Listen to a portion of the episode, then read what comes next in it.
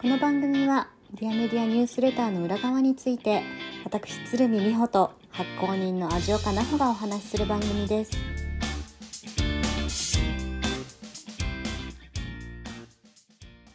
こんにちは美穂ですこんにちは、ジオカです。さて今日もディアメディアニュースレターに関するお話をしていきたいと思います、はい。えっ、と今日もまずは一番初めにはリクエストはい。のご紹介をさせてくださいはじゃあ奈穂さんからお願いしますでいいですか？はい。タブがどこ行ったと思って。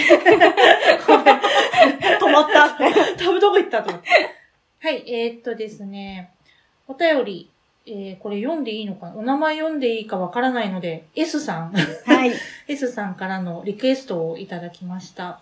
睡眠に関するお話から何々しなければならないを外すスキルが重要という流れはとても興味深く、ここ1年ほどポッドキャストを拝聴している中で個人的神回でした。ありがとうございます。ありがとうございます。はい。えー、さて、ニュースレターのお題募集とのことで、お昼寝についてぜひ取り上げていただきたいです。はい私は昼食後に5分だけお昼寝していたのですが、前回のお話を受けて分割睡眠も始めたので、今後どう分割睡眠やお昼寝を組み合わせていけるか模索しています。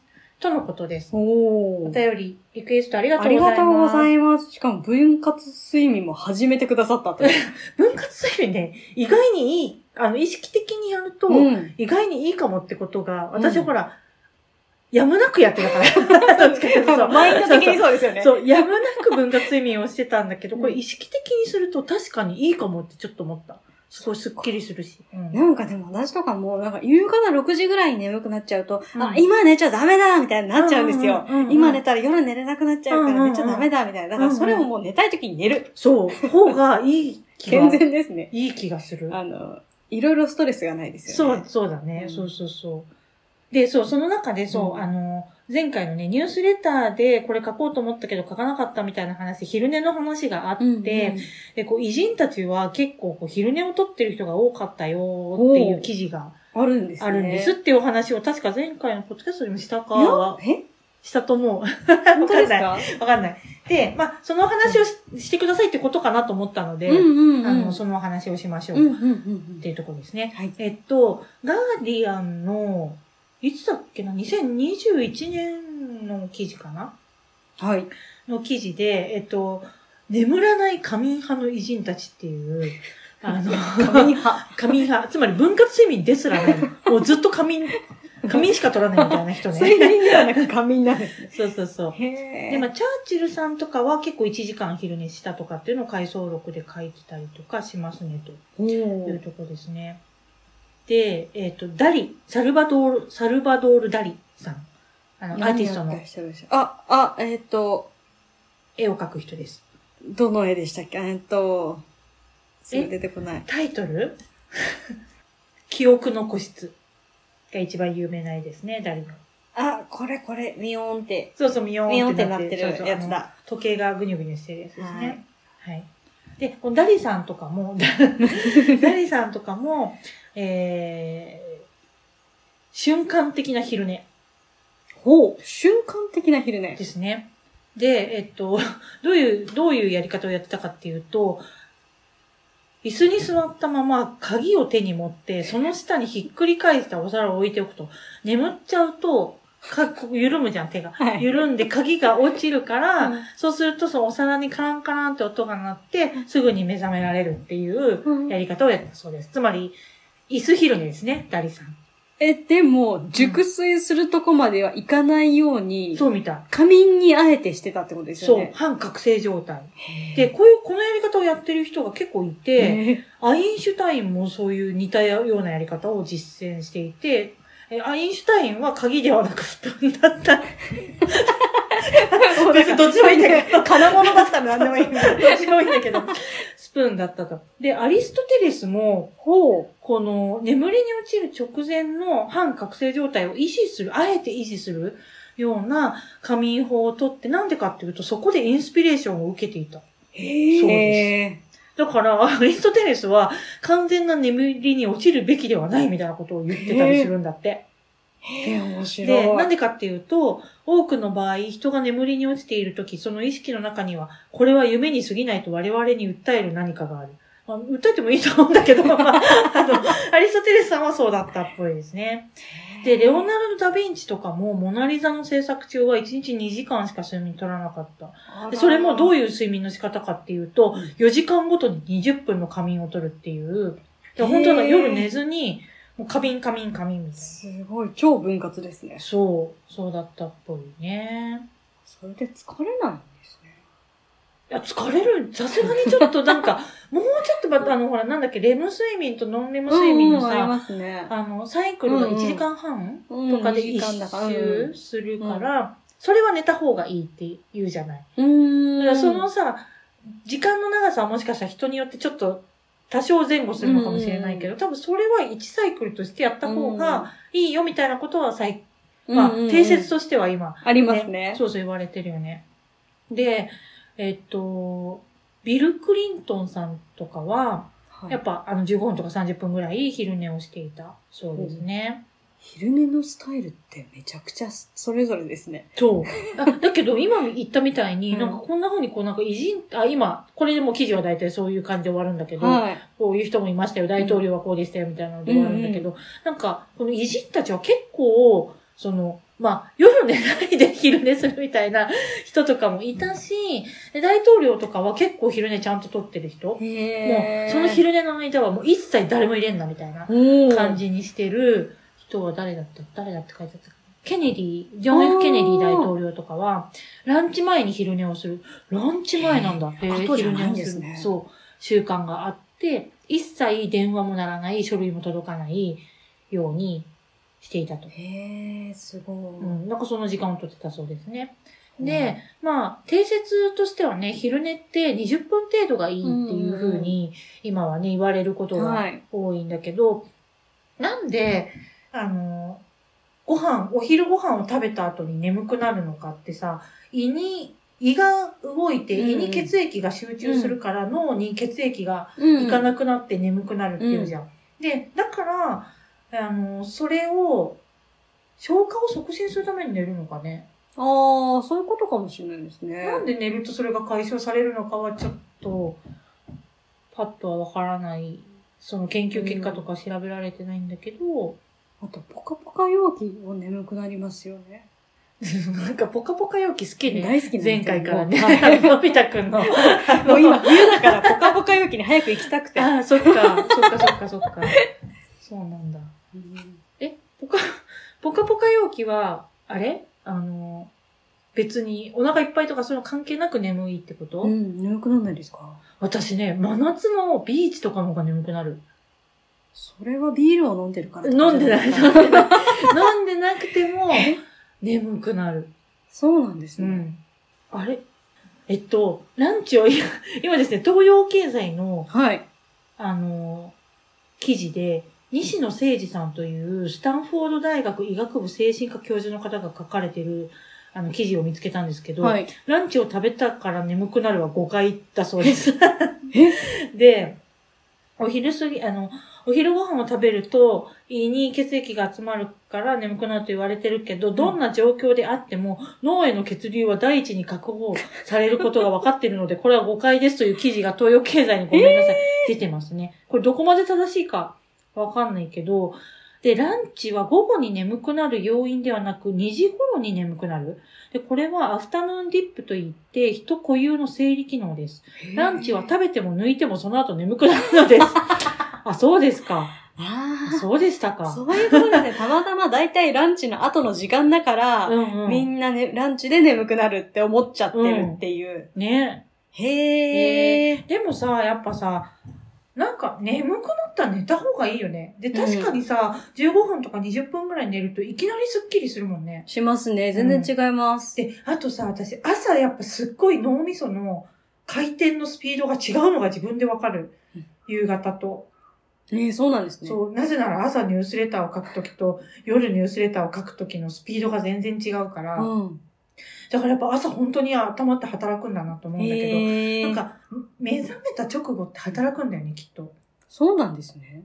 え、アリストテレスが言ってるのはそういうことじゃないのかな？わかんないけどそうで。すか。そう。なので、うんえっと、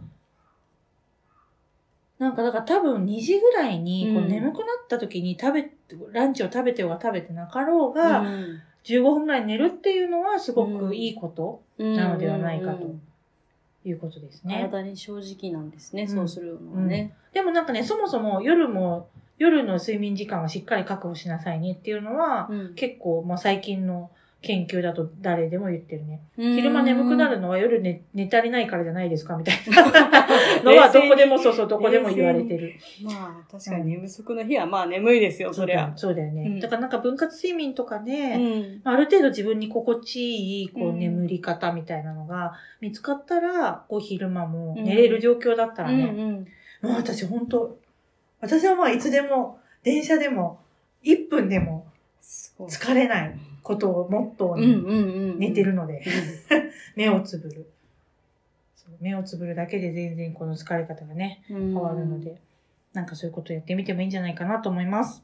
いや、いいですね。なんかこんだけ、なんか眠りによって成果を出してきた人たちの話を聞くとすごくいいんじゃないかと思って思いますようね。んね。そうだようね。んなんかどうしてこういう風なやり方になったのかっていうのまではちょっとわかんないけど、うんうんうんそうそう。確かにどうして鍵を持つようになったとかいろいろ知りたいですよそう、ね。なぜ鍵だったのかとかちょっとよくわかんないけどうんね。うんうん。で、まあね、認知能力が30%上がったよとか、注意力が50%上がったよみたいな研究結果もあるようなので、うんうん。ね。いや、昼寝した方がいいっていうのはもう最近ちょっと定説ですよね。うんうん。でもまあ15分から20分ぐらいがいいんじゃないかなというのが一般的には言われてるとこだよね。ですね。うん。ちょっとまたいい昼寝のリズム見つかったら教えてください。うんそうですね。はい。そしたらじゃあ次のお題に行こうかなと思います。はいそろそろ。次は、えっ、と、ニュースレターの裏側のお話をはい。していきたいなと思います。えっ、と、今日取り上げたいのは、えー、20年間お金を使っていない人はい。というニュースレターです。はい。そんなことがあるのかと。そんなことがあるんですよね。いや、私、このニュース、もう結構前のニュースなんですけど、確か。私、み、この記事見たとき多分、みほちゃんに、ちょっと衝撃的な記事見つけたんだけどとか言って、なんか、話をした。かもしんないですね。そう。その時も話をした気がするんで、いつかニュースレターに書こうと思ってみたいな。うんうん。なかなかあんまりそういうこと私ね、言わないぐらい言わないんだけど、うんうんうんこの時は結構言った気がうんしたぐらい、ちょっと私にとって衝撃的だったんですよね。そうですよね。そう。で、なんかこのお金ってすごい窮屈だな、みたいなことを、うんまあ、うすうす思っていた時に多分見たんだよ。うんこの記事を見たから、もうきっぱりやめるみたいなことをしてる人がいるんだっていう。で、しかも全く悲壮感なくそれを選んでる。のがすごい面白い人だなと思って、うんいつか書こうと思ってたんですね。うんでもなんか急になんか、急にこの人のこと言っても、はみたいな感感じだし、な、なん、なんでっていうか、うんまあこのお金に振り回されてることに、を、なんていうのかな、感じてる人じゃないと多分ちょっと、え、なんか何言ってるのかわかんないみたいなうんうんうん。話になるかなとも思ったので、まあ、なので今回ちょっとあのね、友達と、あの、カフェを、急にカフェを始めるとか言って、で、カフェって本当に難しいんですよ、経営的には。でもこれ見たときも確かに回転率悪いよね。回転率悪い、客単価低い、アルコールもそんなに出ないみたいなところって本当に難しいんですよね、うん。カフェの業態。うんうんうん。もうそもそもがうんうん。難しくって、だからもう資本の論理で、うん。あの、ものすごい大きい資本があるところで、うん。もう面のうん。戦略を取ってやる。まあ、うんドトールとかスタバとかそうだよね。うんうんなんかそういうところでやるか、ものすごい単価を上げるか、どっちかの戦略じゃないうんとちょっときついんですよ。うんあ、まあ、あとは、こう、家賃かからないかね、日本だと。。うんああ、そういうことですね。そう、家賃は結構大事なので、うんこう家賃がまあ全然、人通りはあるけど家賃が、あの、親から譲り受けた土地でないとか、そういうことじゃないと、結構、結構大変なんですよ。で、戦略的にねやっていくのが。で、本当に10年間、もう、もう私先輩なの、うん。もう、経営者とした先輩の方が、がやってる、やるっていう風に言い出すからどうしたのかなと思って、で、まあいろいろ話を聞いたっていうのが、やっぱその、この資本主義の価値観とか、うん。このお金に換算されない価値っていうのを、どう表現していこうか、みたいななのがちょっとテーマだったんですよね。って書いたんですけど。うんで、えっと、記事自体のお話は、はい。あの、まあ、31歳の誕生日の日からお金を一切触ってないというデイビッド・アンサー・ジョンストンさんのお話、はいインタビュー記事ですね。はいカナダにお住まいの方ですね。そうですね、うんカナダの方で、はい。で、まあ、言ってしまえばホームレス生活をしているわけです。うんうんうん家も持ってない。まあ、賃貸借契約も多分できないからね。うんうんうんうんできないし、家も持ってないし、うんまあ、働いてもいないですね、お金を。そうです。なんか触りたくもないぐらいなあそうそうなんかね。もらうと捨てちゃうんだって。で、その捨てる時だけ触るんだって。で、あの、今回のニュースレターに書かないんだけど、字の、あの、記事には書いてあって、それがはい。そうそうそう。そうなんですよ。すごい。で、えっと、これ、まあ、もともと2回典型が彼にはあって、うんうんうん、で、やっぱこの、お金を増やす方法を絶えず考えてるっていう人が、うんうんまあ世の中大半、うんで、こうお金にこう振り回されているとか、うん。け結構お金のやりくりに苦労しているとか、っていう人も結構多いうんうん。世の中で、で、しかもその経済的な問題っていうのがすごい大きなストレスにつながったり、まあ離婚うん。離婚とか、この痛みにつながったり、あの、健康的なね、とこにもつながったりっていう風にしちゃうから、うん。こう、まあ人間のこう人生にとって結構大きいインパクトを与えるものになってしまっていると。うんっていう中で、このジョンストンさんみたいに一切触りませんっていうような生き方ってできるんだうんという、いやできてるんだよね、この方はそねう。ですよね。意思を持ってそうんで、どうしたらお金が必要なくなるのかっていうのを考え続けるっていう。あこれ、まあ、まあ、思う人はこう逆依存じゃんみたいな感じで思う人もいるかもしれない。そういうことですそう、ね。かたくなにそれを拒否する。拒むっていうのは逆にこうそこに依存してるっていうのも言えるかもしれないんだけど、でもすごい面白いアプローチだなとは思うわけ。うんうんで、どうやって生活してるかっていうと、あの、まあ、キリスト教のね、国って、こう、教会が結構そのホームレス支援だったりとうんうんうんか、そのシェルターになってたりとか、こう、炊き出しとかね、うんうんうんうんやってたりとかするから、あの、教会があるっていうところが、うん。まあ結構アドバンテージとしてはやっぱり全うん然うん。大きく、東洋の、うん。あの、東洋思想の国よりはそう、大きくて、で、で、まあその、ホームレス支援の、あの、ところで食料は、あの、得ていたりとか、寝てるところは友達の家に泊まったりとか、そういうホームレスの、そのセンター泊まったりとか、道で寝たりとか、っていうことをしているそうですね。で、あの、お金に対する認識っていうのが、お金を使わないことこそ唯一の道徳的な生き方であるという信念を持っている。うんで、彼は、ジョンストンさんは、自分がお金という定められた条件から抜け出せたことを幸運だと感じているということですね。で、私、ちょっとわかるの気持ちが。うんでこ、の、定められた条件っていうのが本当にその、だ私が感じる窮屈さみたいなのが、うんやっ、ぱそこ、そこがこう結構共感するというか、うんうん共感するなと思っていて、まあだからといって、この資本主義のね、社会の中で生きていくから、そこ、全くお金を使わないっていうのはもちろん難しいし、こうお金ってすごく簡単にいろんなものと交換できるから、うん。その簡単なツールをこれだけ意思を持って手放せるかっていうと、うん。まあ、結構難しいよねっていうのは、もちろんその通りだなと思うんだけど、うん、なんか、すごい面白いなと思う。その、うんで、しかもそれを自分のこう、命をかけて実験してる。え、もう文字通り命をかけてるわけじゃん。そうですよね。だってもうなんか死ん、この価値観がダメになるのは死んでもいいぐらいなそうそうそうそう。こと書かれてますよね。だしさ、お金触るぐらいなら死んじゃうかもしんないじゃん。食べ物がうん食べられなくて死んじゃうかもしれない。夜寝てる間に誰かに襲われて死んじゃうかもしれないっていうさ、危険とはやっぱ、隣り合わせで危険度は高くなるわけだから。うんうん。だけど全然平気みたいな感じですね、彼はね。でもちろんみんなが真似できないし、真似を推奨するわけではないうん。けども、まあ、こういう人がいるよっていうのうん、は、なんだろうな、この、貨幣、貨幣ベースの価値交換っていうのを、に疑問を持ってる人っていうのがやっぱ一定数いるっていうのも、んんすごく極端な例はい。だなとは思うんですよね。うんで、そこに振り回されていて、こう、自分らしく生きていけないとか、うんあの、なんか違うなって思いながらそれを表現できないっていう人も結構いるなぁみたいな。のまあ、最近もう富に感じているので、それを書きました。で、その、と、その話と、その友達がカフェをやるって言った時に、いや、本当に、もうどうやってやるんですか？みたいな話。もうね、まあ、うん無粋なんですよ、そんなの。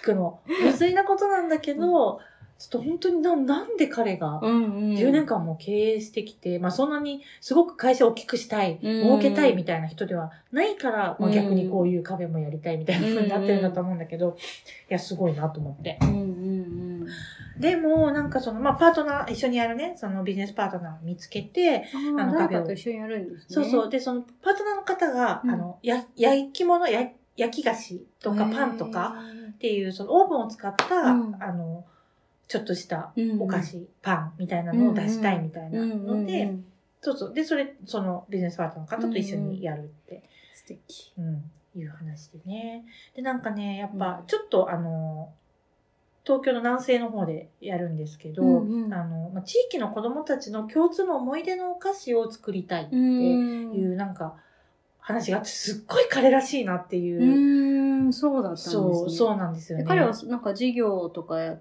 ななんでしょう、そういで、ったところからか。えっと、メインの事業は広告とかイベントの会社なんだけど、なんかね、こう、なんていうのかな。なんかその体験を作りたいんです。多分。体験を、を作りたい。で、そこに、こう、もっと面白いものとか、いいものとか、うん。こう、ほっこりするものみたいなのを付け加えていきたいっていう思いが多分もともと結構あるんだろうなとは思うんだけうんど、そうそう。で、なんかまあ、グテっていうね、店名なんだけど、その、今ね、デバイスがもう一人一台になって、みんなバラバラのコンテンツを見て、うん共通の話題もまあ、同じテレビ番組見てるみたいなこともね、減ってる。そうですよね。中で昔に比べたら。そうそう。で、共通の、あの、なんか、例えばお祝い事があったら、じゃあ、グテのうんマドレーヌを買ってきて、お母さんが、で、これ、今回のテスト頑張ったねって言って、こううんマドレーヌくれるとかね、なんかそういう、こう、グテのマドレーヌみんな食べてるみたいな、うんうんなんかそういうお店にななりたいなっていうことを言ってて、うんいや、本当にそういう、なカフェってそういう場所だよなと思って。うんうんうんうん。あの、地域の人たちがなんとなく集まって、うんうんなんとなく顔見知りで、うんここの店が好きっていう共通項で繋がってるうん人たちがいて、で、まあ、毎朝前を通って、うんあ、今日もいいパンの香りがするな、みたいなうんうんうん。ので、こう、なんていうのかな、人の営みがそこに、ああ、うんうんうん。コミュニティと営みと、その食べるもの、ほっとするものみたいなのがうん。一緒になってるっていうのが、いやカフェって本当地域のカフェってそういう役割だなって私は彼から聞いて、すごくこう言語化して認識した。んだよね。だからね、この地域のその不動産を借りるときにも、カフェをぜひやってほしいというふうに言われたんですって。へえ。カフェが一個もない駅だから、あ、そうなんですね。そう、もう寂れちゃってシャッター街の商店街しかなくて、そう。で、どんどんこうね、ちっちゃいお店が潰れてっているから、うんそういうこう、カフェっていうこう、地域の人が交流できるような。ものがこの街には必要だと思うんですっていうふうに不動産の人が 言ったらしくて、うんそうそう。だったらもっと賃料安くしてくんないかなと思ったんだけど、まあそれはそうだよね。うんうんうん。そうそうそう。でだからそういう場所になったらいいなっていうので、うんうんうんあ本当に素敵だなと思って、それが。うんうんうんで、カフェの役割って、思っ、あんまりそういうこと考えたこと私なかったんだけど、うんこの、だそれこそ数の論理じゃない、ん資本の論理じゃないカフェの役割じゃん。そうですそうね。。だから本当にそれは、なんか、そこでこう、支える人がいて、うん何か別の、この、貨幣価値ではないところで、うんこういう、そういう場所が続いてったらいいなっていう話をずっとしてたんです。2、3時間。白い新しそいうカフェで。そう、白い、白いもうなんか資本主義の権化みたいな感じで。ギャップが面白いそうそうまあ、そこのコーヒーは美味しかったけども。そっか、カフェの役割とか考えたこと私も本当になかったですけど、うん。そうですね。でも言われてみたらそううだよね。なん、か、さ、ちょっとさ、外れたところにあるクライアントさんの事務所に行くときにさ、うんその駅にカフェがないとちょっとさ、うん。あ、どこで仕事しようってなるみたいなのあるじゃんありますねそうそうそう。そういう感じのこう、ある程度オープンで、うんうんこう地域性があって、うんこうみんながなんとなく知ってて、共通の話題にもなれるみたいなさ、うんいうんやすごい素敵な場所なんだなと思ってカフェって。うんうんうん。そっか、カフェ以外の普通の飲食店ってなるとまたちょっと違う感じになっちゃいますもんね。そう、中華料理屋とかさ、うん。イタリアンとかさ、なそうなんかちょっらないとですもそう、んね。ならないんだよね。カフェなんだよね、やっぱ。うんお茶するっていう気軽さとかこう、うんその軽さみたいなのが多分うんあるんだろうね、きっとね。そうですね。いつ頃オープンオープンはね、3月って言ってたかな ?3 月末って言ってたかな、でももうすぐですね。そう、もうすぐ。早い。もうすぐみたい。茶色いお菓子がいっぱいあるいいですね。もう茶色は正義。茶色正義ね。お料理もそうだけど、お菓子も茶色は正義。結構正義だよね。彩りでちょっと気持ち何かあればいい。茶色は正義。茶色は正義、本当にそう。ちょっと白いのがあればね。生クリームちょっと乗ってるぐらいでね。もうバッチリねこれについて一つ言及したいことがあって、はいこのニュースレターのあり方が新鮮だったのあ、で。あ、そうだそうだ、その話をしてたんです。そうそう私初めてうん小説風の文章を書いてみたんです。これで。最後まで読んで、あ、なほさんの物語だったっていうのに気づきました。ちょっとなんか混乱させちゃった人がいたら本当にごめんなさいだったんだいや、でけども。きっと私と同じ混乱だと思います。そうだよね、はい急に小説風にしてみた。いいつもの、あれ、ニュースレターとちょっとテイスト違うな。これは。つもはね、一人語りだから、そうですよねあれなんだけど、今回第三人称で書うんいたんですよね。うんうん。いや、面白かったです。本当ですか、うんよかった。うん。なんかこの、第三人称、あれ？第三人称で合ってるのかな？まあいいや。あの、第三人称で合ってるよね。合ってると思いあますで結構多分ニュースレターで多分初めてこの形式で書いて、第一人称、または第二人称でしか書いてないんですよね。うんうん。コラム形式か、うんうん。あの、あなた形式うんうん。でしか書いてないから。うんうん。そう。そうなの。面白かったです。、小説風で書いて。うん。でこれはこれでさーっと、なんか、読み、読みやすくなりませんか？そうで、私本当に初めて書いて、うんいつもデスマス帳で、うんうん。ね、あの、柔らかい感じで書こうと思ってるから、デスマス帳で書いてるんだけど、うんいや、小説風にすると語尾難しいと思って、全部だになるみたいな。あの、はそうですね。そうなんですよ。全部だになる。または体言止めになるみたいな。うん体言止め使いたくないと思うと、なんかね、結構こう、語尾がすごい難しかったです、私今回、これは。いやそうですよね。これ、こういうタイプのインタビュー記事を書くとき、もう同じパターン、彼は何とかという、そういうルーティーンでし言う、ょ語。る、述べたね。そう、言うと語ると述べたの交互で出てくるやつだよね。わかる。そうだよいやー面ね。白い。という、はい、すいません。ちょっとそのお話をどうしてもしたかったなとはい、そうでし思って。たね。じゃあ今日はこんなところで。はーい。それではまた。はい、ではまた。